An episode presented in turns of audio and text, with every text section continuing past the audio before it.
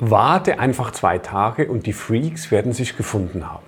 Das ist eine Aussage, die ich von einem meiner Ausbilder erhalten habe, die mich doch relativ stark ins Nachdenken gebracht haben.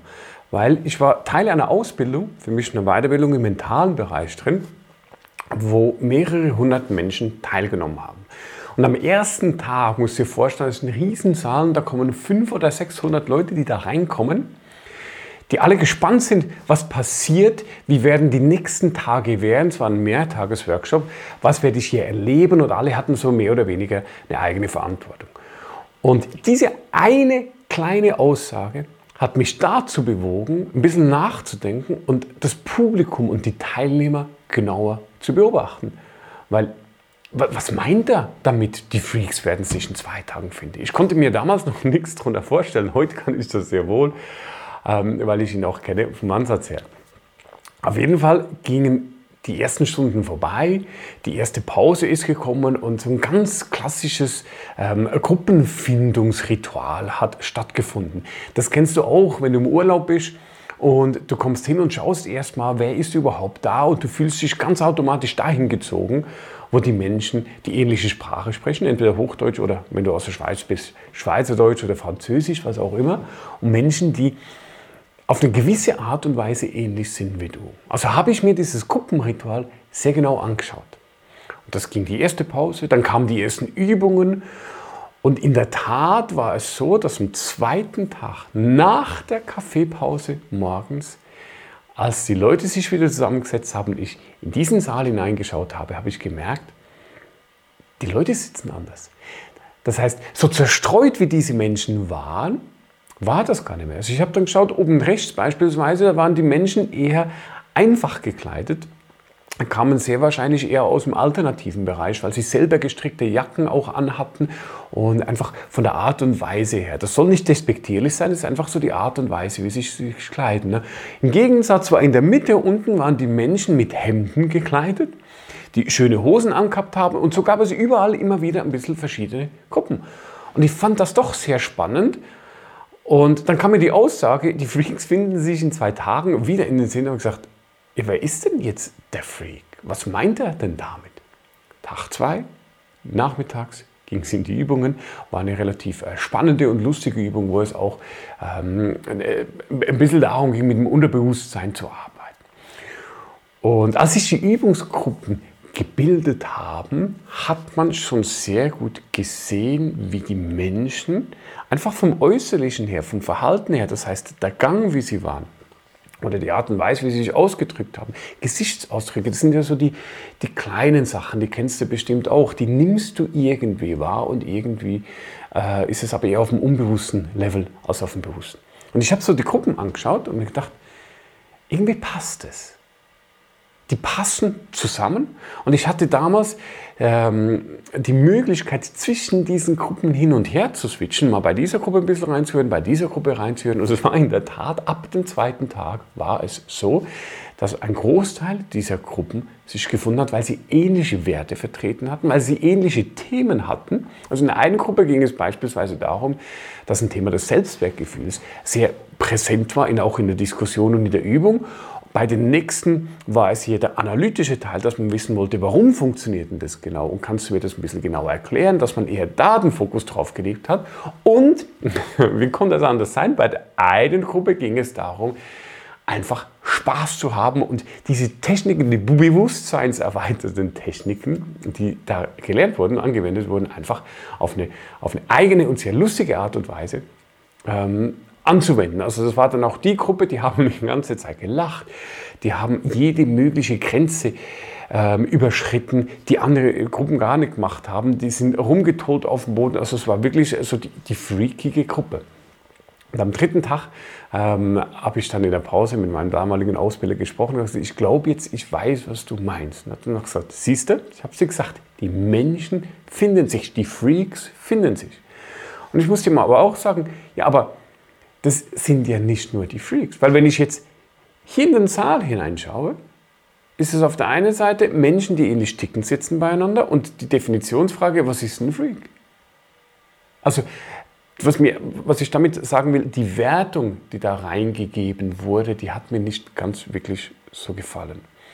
Aber es war ein Satz, der mir seit damals immer noch präsent ist, der mir nach wie vor immer wieder in den Sinn kommt und mir einfach auch viele Aspekte geben, weil dieses Erlebnis, das ich da gehabt habe, repräsentiert ja sehr schön unser Leben.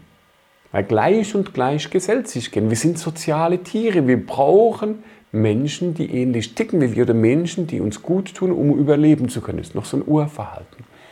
Und wenn du jetzt mal in deinem Leben schaust, wenn du jetzt mal schaust, wenn du in den Urlaub gehst du fährst irgendwo hin, wo du niemanden kennst, mit wem trittst du als allererstes in Kontakt? Wer sind die Menschen, die Freunde, die du in diesem Urlaub gewinnen wirst, mit denen du am meisten Zeit verbringst? Und wenn du hier ganz ehrlich bist, sind es oftmals die Menschen, die ähnlichen Humor haben wie du. Ganz, ganz oft sind es die Menschen, die dieselbe Sprache sprechen wie du. Also die Deutschen treffen die Deutschen, die Russen treffen die Russen, Italiener die Italiener. Das ist auch so eine Nationalitätenansammlung. Und jetzt ist ja aber die Frage, was hat denn das Umfeld mit dir zu tun? Weil wenn du jetzt auch mal neben dem Urlaub in dein Leben hineinschaust, dann ist es ja so, dass du auf der einen Seite Bestätigung suchst oder Menschen, die dir gut tun. Menschen, die dir gut tun, sind Menschen, die ähnlich ticken. Und wir haben wahnsinnig feine Sensoren, wahnsinnig feine Fühler darin, Menschen, die ähnlich ticken, zu erkennen und fühlen uns automatisch dahin gezogen. Hm? Deswegen ist ja auch dieser Satz, zeig mir dein Umfeld und ich sag dir, wer du bist, so spannend. Weil wenn du jetzt einfach mal ein paar Jahre zurückspulst, jetzt gehen wir mal ein bisschen in die Historie von dir hinein.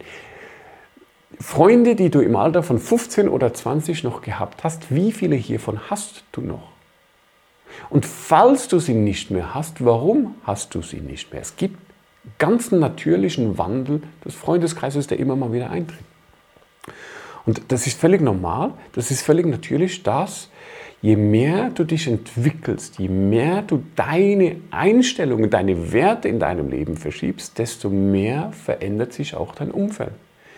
Das kennen die von euch, die schon stark in der Persönlichkeitsentwicklung drin sind oder sich mit Mentaltraining, Hypnose oder Mental Coaching auseinandergesetzt haben. Wenn du Thematiken angehst, die dein Leben beeinflussen, das heißt deine Werte nochmal überprüfst und du veränderst diese, oder wenn du Blockaden löst oder Sachen, die in dir schlummern, die du nicht mehr haben magst und du richtest dein Leben neu aus, dann ist es nicht selten so, dass du merkst, dass du in dem Umfeld, in dem du gewesen bist, dass sich das komisch anfühlt. Und einfach fragst, wie konnte ich nur teilweise sogar? Ne? Da sind auch bei Beziehungen oder Partnerschaften oder bei Berufen Menschen, im Burnout landen und nachher den Grund, warum sie einen Burnout gehabt haben, nochmal angehen kommen zurück und denken, warum mache ich diesen Beruf überhaupt? Warum übe ich den aus? Was war? Nein, also das heißt, es gibt eine ganz klassische Werteverschiebung und über das fängst du auch an, im Außen deine Umwelt zu verändern. Neue Freunde, neue Partner, neue Hobbys, ähm, neue Vereine, all das. Das heißt, das, was du im Außen gerne hast, ist oftmals in Korrelation mit deinem Innern. Und jetzt gibt es viele Menschen, die sagen, ich ziehe immer die falschen Männer oder Frauen an beispielsweise oder ich ziehe die falschen Leute in mein Leben hinein. Und da wird es eigentlich erst richtig spannend, weil in dem Moment, wenn du sagst, ich glaube, ich ziehe die falschen Menschen an, ja, was haben diese Menschen denn mit dir zu tun? Also warum können diese Menschen erscheinen? Warum machen sie was mit dir, lösen einen Gedanken aus in dir, weil da muss ja irgendetwas dahinter liegen. Etwas, das in dir ist, dass du das überhaupt wahrnimmst vom Fokus her und auf der anderen Seite, dass es etwas mit dir macht. Also ist es auch ganz gut, immer wieder mal im Außen zu schauen, zu sagen, okay, mein Leben, so wie ich es heute habe, was im Außen fühlt sich gut an, was möchte ich gerne behalten und was im Außen ist nicht mehr da, wo ich es gerne hätte. Und warum ist es da? Das gibt dir nämlich auch einen Hinweis auf die Themen, die du gerne angehen kannst. Also wir müssen nicht immer nach innen schauen. Es genügt auch ein Blick nach außen in dein Umfeld, um zu erkennen, wie dein Innen beisammen ist, weil es sich da auch spiegelt. Also schau mal hin, schau mal ganz genau hin, was spiegelt sich Und dann mach dir Gedanken, wie könntest du das verändern oder was heißt das für dich? Und wenn du lernen willst, wie du das kannst, dann komm doch in unsere Mental- oder Hypnose-Coach-Ausbildung. Da lernst du nämlich genau, wie du Menschen helfen kannst, ihre Ziele zu erreichen und das nachhaltig, weil das Unterbewusstsein mit eingezogen, mit einbezogen wird. Ich freue mich und hoffe, dich im nächsten Video wieder zu sehen.